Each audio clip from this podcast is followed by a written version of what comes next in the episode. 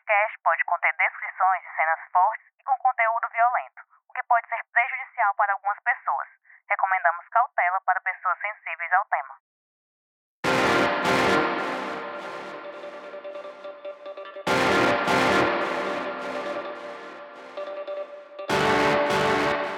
Oi, sou Emerson Rodrigues e este é o Pauta Segura, os bastidores da reportagem. As mortes da advogada Rafaela Vasconcelos, de 34 anos, e da mãe dela, Maria Socorro de Vasconcelos, em Morrinhos, no interior do Ceará, ainda estão cercadas de mistério. Dois PMs foram presos por participação no crime, mas a motivação ainda não foi descoberta. Hoje estou aqui no estúdio com os repórteres Messias Borges e Emanuela Campelo para que eles possam nos contar como anda a investigação sobre o caso e o que sabemos até agora e ainda o que falta descobrir. Oi, Messias, tudo bem? Oi, Emerson, tudo bem? Tudo bem, Manu? Prazer estar aqui de novo para falar sobre mais um fato triste, mais uma morte de mulher. É, nesse caso, a gente ainda não sabe se trata de um feminicídio ou teve outra motivação. Vamos conversar aqui sobre todos os desdobramentos do que sabemos até agora da morte de uma advogada e da mãe dela no município de Morrinhos, que é um duplo homicídio ainda cercado de mistérios. Oi, Manu, tudo bem? Oi, Emerson. Oi, Messias. Hoje a gente se reúne aqui para falar dessas duas mortes, da advogada e da mãe dela, em um mesmo caso. Realmente um caso de muita repercussão, que chegou para a gente ainda há mais de uma semana. E nós passamos aí a semana desdobrando até né, para ver o desenrolar desse caso. Bom, a gente estava na sexta-feira na redação e recebemos a informação de que uma advogada e a mãe dela tinham sido mortas em Morrinhos. E outro crime bárbaro chocou os moradores de Morrinhos, na região norte do estado. Uma advogada e a mãe dela foram mortas a tiros no início da tarde desta sexta-feira em uma via pública do município. Testemunhas disseram que as duas foram abordadas por criminosos em uma moto em frente a uma agência bancária. Rafaela Vasconcelos de Maria, de 34 anos, morreu no local. A mãe, Maria Socorro de Vasconcelos, chegou a ser socorrida, mas também não resistiu aos ferimentos. Começamos a apuração, só que a gente tinha que gravar o podcast da história das torcidas organizadas, né? E as, e as mortes, a morte de um torcedor e outras mortes que ocorreram no passado. E a gente veio para o estúdio gravar. Mas enquanto isso, a apuração continuava e a Emanuela aguardava uma confirmação de um órgão para a gente publicar a matéria. Enquanto a gente estava no estúdio, ela ficava olhando o celular, chegou a informação e ela saiu daqui correndo do estúdio para publicar. Manu. Eu saí correndo literalmente, né, como você falou. A gente já tinha, já tinha aprontado mais ou menos o texto, mas a gente estava com a dificuldade de confirmar se a mãe da advogada também teria morrido, porque vieram algumas informações que ela foi socorrida para a unidade de saúde e a nossa prioridade é dar a informação correta, né? Nem que nós não sejamos o primeiro a noticiar, mas realmente dar a informação correta. A gente precisava de uma confirmação. Até o momento que veio a nota da OAB, a OAB já tratava mesmo o caso como um duplo homicídio, e a gente também foi esperando, né, enquanto isso, um posicionamento da Secretaria de Segurança Pública e Defesa Social, que só se posicionou mais tarde, depois a gente já tinha confirmado essa informação das duas mortes com outras fontes mesmo. Então a gente publicou ainda na tarde da sexta-feira essa informação do duplo homicídio. Não tivemos mais nenhuma informação ainda na sexta-feira, até que no plantão era você, não era Emerson, quem estava de plantão. Como é que foi isso? Exatamente, eu estava de plantão, editando, com... só que editando todas as matérias que são publicadas no site. Eu não estava trabalhando exclusivamente na área de segurança. No plantão, a gente, os editores, eles trabalham com todas as matérias, assim como os repórteres também, né? Mas eu comecei a já, desde a sexta, já comecei a mandar mensagem para fontes daquela região e para outros policiais para tentar descobrir alguma coisa. No sábado, eu entrei de manhã cedo e comecei a apurar. Aí começaram a surgir algumas hipóteses do crime, mas ainda tudo muito preliminar sem muita consistência que a gente pudesse divulgar uma matéria. E eu ficava tentando apurar com mais de uma fonte para divulgar. Até que surgiu a informação, já quando eu tinha saído, chegou de uma fonte a informação de que dois policiais militares é, tinham sido presos sob suspeita de participação no crime. Eu repassei para o editor que tinha ficado no meu lugar. Ele já solicitou notas para os órgãos para confirmação do caso. Os órgãos não respondiam, não diziam se era verdade ou não. Então, assim, eu fiquei naquela e já enviei no grupo, num grupo do WhatsApp que estamos nós três, eu já enviei aquela informação dizendo: olha, surgiu. Não, acho que enviei direto para o Messias. A informação no WhatsApp dizendo que. Foi isso, Messias? Mandei direto. Foi no nosso grupo, foi no nosso foi grupo, no grupo? Da, da segurança. Pronto. Então eu enviei no grupo a informação dizendo que tinha essa, essa informação de que tinham sido dois policiais presos suspeitos do crime, mas ainda não tinha sido confirmado. E aí, quando você entrasse no domingo pela manhã, você tentasse confirmar para a gente publicar essa matéria. Isso, Emerson. Veio a calhar que eu estava escalado para trabalhar bem cedo, 7 horas da manhã, no plantão de domingo. Então eu já sabia que, assim que entrei no plantão, que aquela seria a minha primeira missão, por ser um repórter de segurança e ser um caso de grande repercussão que tinha sido muito visualizado aqui no site do Diário do Nordeste na sexta-feira, quando a Manu fez a matéria factual. Então eu já tentei também acionar minhas fontes. Foi aí que o editor do momento do plantão, o Felipe Mesquita, pediu para eu demandar os órgãos cobrar tanto a Secretaria da Segurança Pública quanto a Controladoria Geral de Disciplina. Fiquei meio assim porque era domingo ainda, 7 horas da manhã, mas já tinha que acionar os órgãos é, e as suas respectivas assessorias de comunicação. Sabia que não teria essa resposta tão rápida, mas até me surpreendi porque acionei as assessoras e parece que elas já estavam também de prontidão porque o assunto merecia essa pressa, né? E aí em questão de minutos ou mesmo poucas horas, a assessora da Controladoria Geral de Disciplina, a CGD, é, enviou uma resposta já confirmando que dois policiais militares tinham sido presos, mas sem dar muitos detalhes, somente confirmava o fato o que era suficiente para a gente fazer ali uma matéria que dois policiais militares tinham sido presos pelo assassinato da advogada e da mãe dela em Morrinhos, não é? Um traz atualização sobre o assassinato de uma advogada e da mãe dela em Morrinhos, na região norte. Os dois policiais militares presos suspeitos de envolvimento nesse duplo homicídio já eram investigados por outros crimes. E aí foi que nós encontramos que ambos já tinham, é, já tinham sido presos pelo crime de extorsão em ocorrências diferentes. O sargento Francisco Amauri da Silva Araújo foi preso em flagrante por um caso de extorsão em 2018 esse sargento ele também é suspeito de um homicídio cometido em 2019, em que ele e outros dois policiais militares também foram presos em flagrante, mas essa investigação também é, não resultou numa denúncia, nem muito menos numa condenação. Já o soldado Daniel Medeiros de Siqueira, o outro preso pelo homicídio da advogada, também foi preso em flagrante por um caso de extorsão, desta vez em 2020, é, numa ocasião que ele e outros policiais militares foram suspeitos de extorquir e exigir que um suspeito de manter produtos hospitalares ilegalmente teria que pagar 20 mil reais para eles para ser liberado de um flagrante, né? É, outra composição da Polícia Militar foi acionada e realizou a prisão desses PMs que estavam em atividade em flagrante. Mas eles também vieram a ser soltos e, neste caso, especificamente, houve uma denúncia, essa denúncia já foi recebida pela Justiça Estadual estadual e o Daniel Medeiros de Siqueira é réu pelo crime de extorsão desde o ano passado e agora veio a ser preso em flagrante por um caso de homicídio.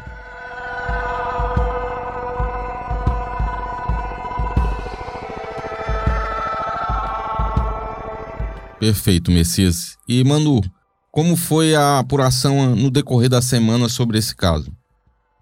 Eu estava aqui ouvindo o Messias falar, né? E eu acho até que a gente precisa ressaltar também que a advogada, Rafaela Vasconcelos, é a esposa de um coronel, de uma pessoa que tem uma função de comando dentro da Polícia Militar do Ceará. E isso chama muita atenção, né? Como é que policiais militares são suspeitos de matar essa esposa de, de um comandante ali no entorno da região.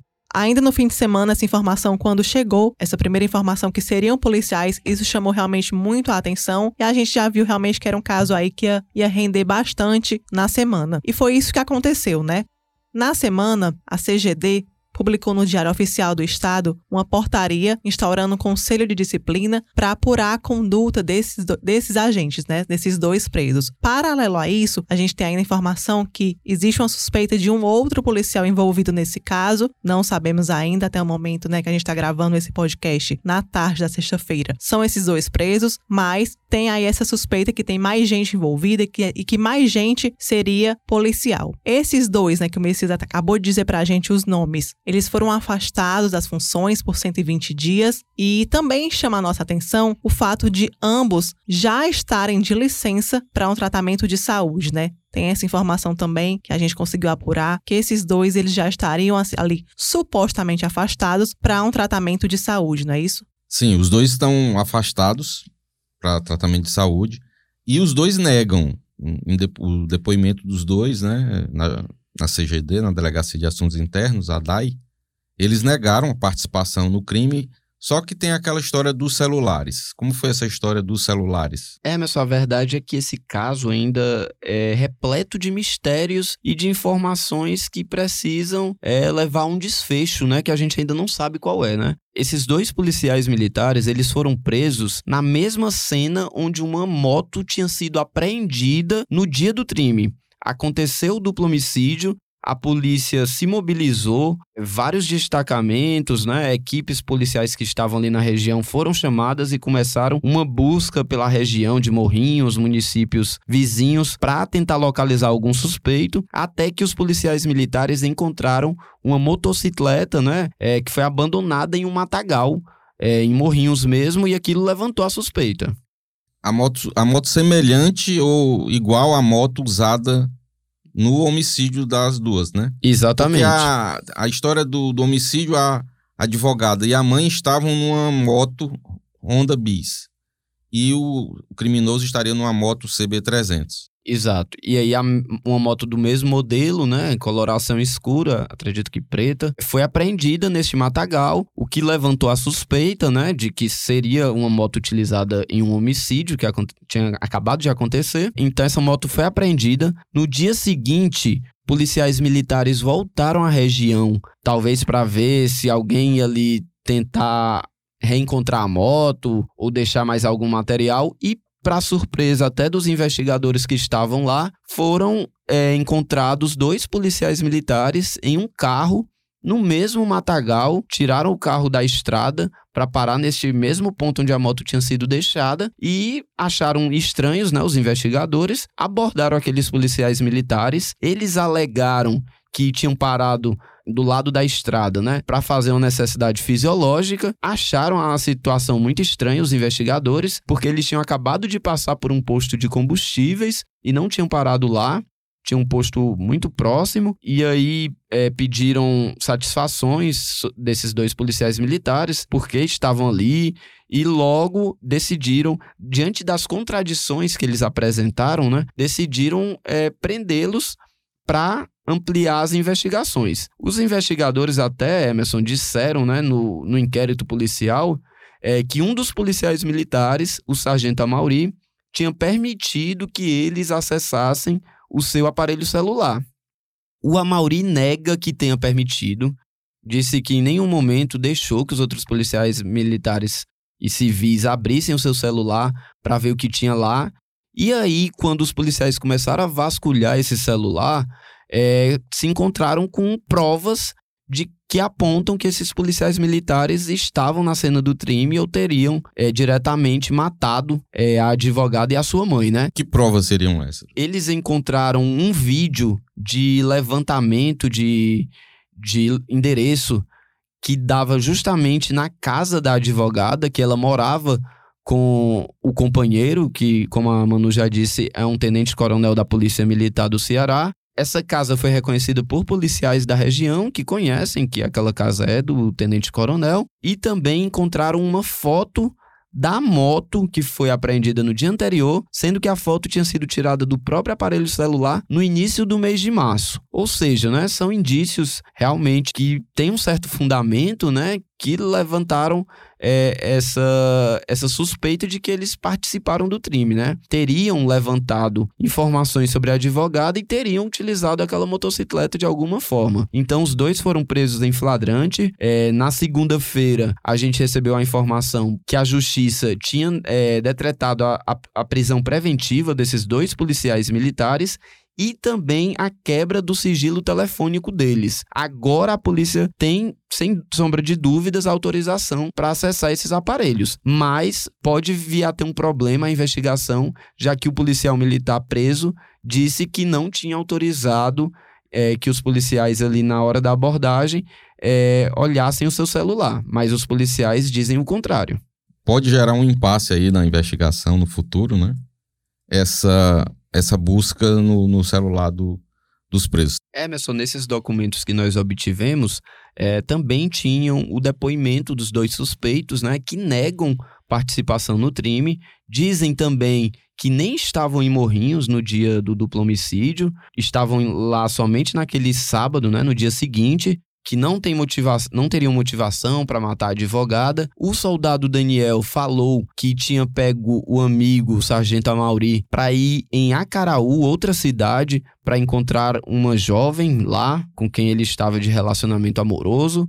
O sargento Amauri também reforça essa tese de que eles estavam naquela estrada para ir para Acaraú, mas a polícia achou essa, inclusive, uma contradição, porque disse que ali não era caminho de Fortaleza para Acaraú. O caso é tratado pela polícia e pela justiça como sigiloso e as investigações seguem ainda sem grandes explicações de qual foi a motivação, se há um mandante, é, se esses dois PMs, se há mais provas contra eles. Enfim, ficam ainda muitas dúvidas nesse caso.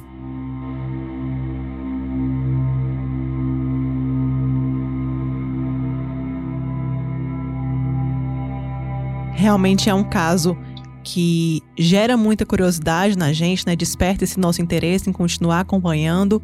A gente sabe que agora o processo tramita em segredo de justiça, mas continuamos por aqui apurando sempre o que está acontecendo, né? A gente até na semana recebeu a informação que o tenente-coronel teria sido preso, mas logo descartamos essa informação. É, depois a gente conseguiu confirmar que ele foi levado até a delegacia dentro de uma viatura para prestar depoimento, mas não sabemos aí é, o teor desse depoimento dele e assim por quê, né, que ele foi chamado. Mas de fato ele não foi preso. Quem está preso por esse duplo homicídio são os outros dois policiais e as investigações continuam. É, o fato dele ter sido levado para depor, é, ter sido leva, levado ou convocado a depor, é de certa forma natural porque ele é o esposo dela, né? E ele pode esclarecer se ela tinha algum cliente, se ela tinha recebido alguma ameaça. Inclusive, essa parte dos clientes da advogada, ela deve ser alvo da, da investigação. Eles vão vasculhar os clientes, né? Que tipo de clientes eram esses? Ainda como o Messias falou, é um caso cercado por perguntas, por interrogações, e que até esse momento que a gente está gravando aqui, a gente ainda não tem a motivação ou as motivações, né? Temos especulações que a gente não vai declinar aqui, porque são especulações.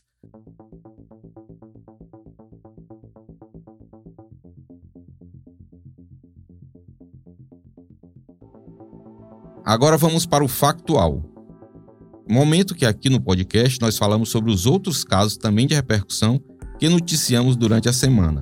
No factual desse episódio, tivemos notícias importantes a prisão de policiais militares pela morte de um homem em Maracanaú. A Emanuela fez essa matéria e ela vai contar mais detalhes. A última semana realmente foi marcada por muitos crimes envolvendo policiais no Ceará. Na terça-feira passada, dois soldados da PMCE foram presos. Aí a gente já fala de um outro caso. Esse caso específico, eles são suspeitos de um sequestro seguido de um homicídio de um homem que foi raptado ainda em novembro do ano passado. Em 2022, uma PM mulher já tinha sido presa também por envolvimento nesse caso. Bem, as buscas continuaram até que agora a Controladoria Geral deflagrou uma operação chamada Alto Alegre. Ainda também essa operação foi na tentativa de encontrar o corpo do Clésio Nascimento de Oliveira. Mesmo sem corpo, esse caso é tratado pelo MP e pela CGD como um sequestro seguido de homicídio e que pelo menos três PMs teriam participado desse crime, sendo esses dois os presos mais recentes na semana passada. Também tivemos novas decisões que marcaram o júri de policiais acusados da chacina da Messejana, ou do Curió, como algumas pessoas chamam. O Messias tem os detalhes dessa, dessas novas decisões. Emerson, a justiça marcou o julgamento de mais três policiais militares por participação na chacina da Messejana, chacina do Curió, que ocorreu em novembro de 2015, há mais de sete anos. A gente já tinha noticiado na semana anterior que a justiça tinha marcado o julgamento de quatro policiais militares para junho deste ano. Agora, em mais duas decisões, marcou o julgamento de mais três policiais para os meses de agosto e também de setembro deste ano de 2023. Esses policiais vão responder por homicídio, né? Vão sentar no banco dos réus podem vir a ser os primeiros condenados, né, esses sete policiais militares, em uma investigação, em um processo, aliás, que dura já muitos anos e que as famílias das 11 vítimas esperam um desfecho o mais rápido possível. A gente lembra que esse caso começou com 44 policiais militares denunciados, Destes, 34 foram pronunciados para serem julgados por homicídio, né? A justiça já decidiu há alguns anos que iria levá-los a julgamento, mas eles recorreram. É, são três processos criminais com muitas páginas, né? mais de 3 mil, 4 mil páginas. Além desses sete policiais militares, ainda tem 27 policiais militares respondendo por esses homicídios, mas eles estão com recursos em instâncias superiores e por isso não pode ser marcado o júri deles ainda. Chegamos ao fim deste episódio. Quero agradecer a Emanuela e ao Messias. Parabéns pelas matérias. Obrigada, Emerson, pelo espaço aqui mais uma vez. A gente aí dessa vez, né, na última semana, notando diversos policiais militares envolvidos em casos de repercussão, em crimes aí na imprensa, mas também a gente sabe que isso não simboliza é, a corporação, né? Nem todos são assim, a maioria não, não é assim, mas a gente tem sempre que abordar assim que há pessoas envolvidas nesse tipo de crime. Perfeito, Manu. Messias, mais uma vez agradecer pela participação e parabenizar pelas reportagens. Obrigado, Emerson. Obrigado, Manu, por mais um podcast que finalizamos. É sempre com discussões muito importantes. E o que eu tenho a dizer para os nossos ouvintes é que vamos continuar acompanhando esses três casos, né? O duplo homicídio da advogada e da mãe dela em Morrinhos, que é um caso que chama muita atenção, né? É, duas mulheres que não tinham relação com a criminalidade serem mortas dessa forma. A polícia, as autoridades, de uma forma geral, precisam dar uma resposta sobre sobre isso e concluir essa investigação. E também vamos continuar acompanhando o caso do sequestro de Maracanaú, que é um caso que o corpo nunca foi encontrado, e também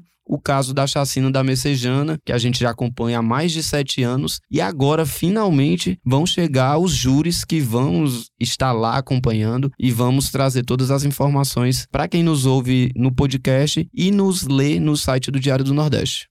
Muito obrigado aos dois mais uma vez. Até semana que vem.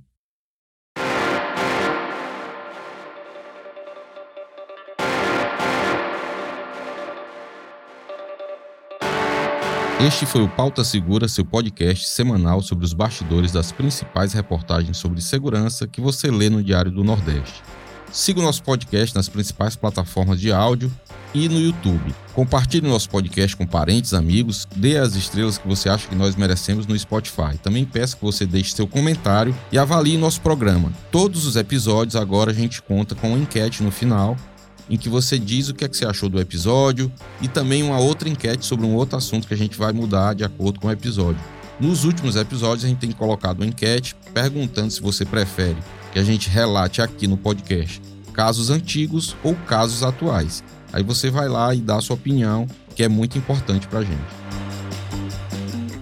Se você tiver qualquer sugestão, crítica, dúvida ou foi citado e quer direito de resposta, envie um e-mail para podcastpautasegura.svm.com.br. Neste episódio usamos áudios da TV Verdes Mares. Esse podcast foi produzido e roteirizado por mim, pela Manuela Campelo pelo Messias. Eu também fiz a edição de áudio, a voz da abertura da repórter Tatiane Nascimento a supervisão do conteúdo é da Aline Conde e da Giovana Rodrigues, a coordenação de núcleo é da Karine Zaranza e a gerente de jornalismo é a Ivila Bessa. Espero vocês para conhecer os bastidores de mais uma grande reportagem aqui do DN. Até semana que vem.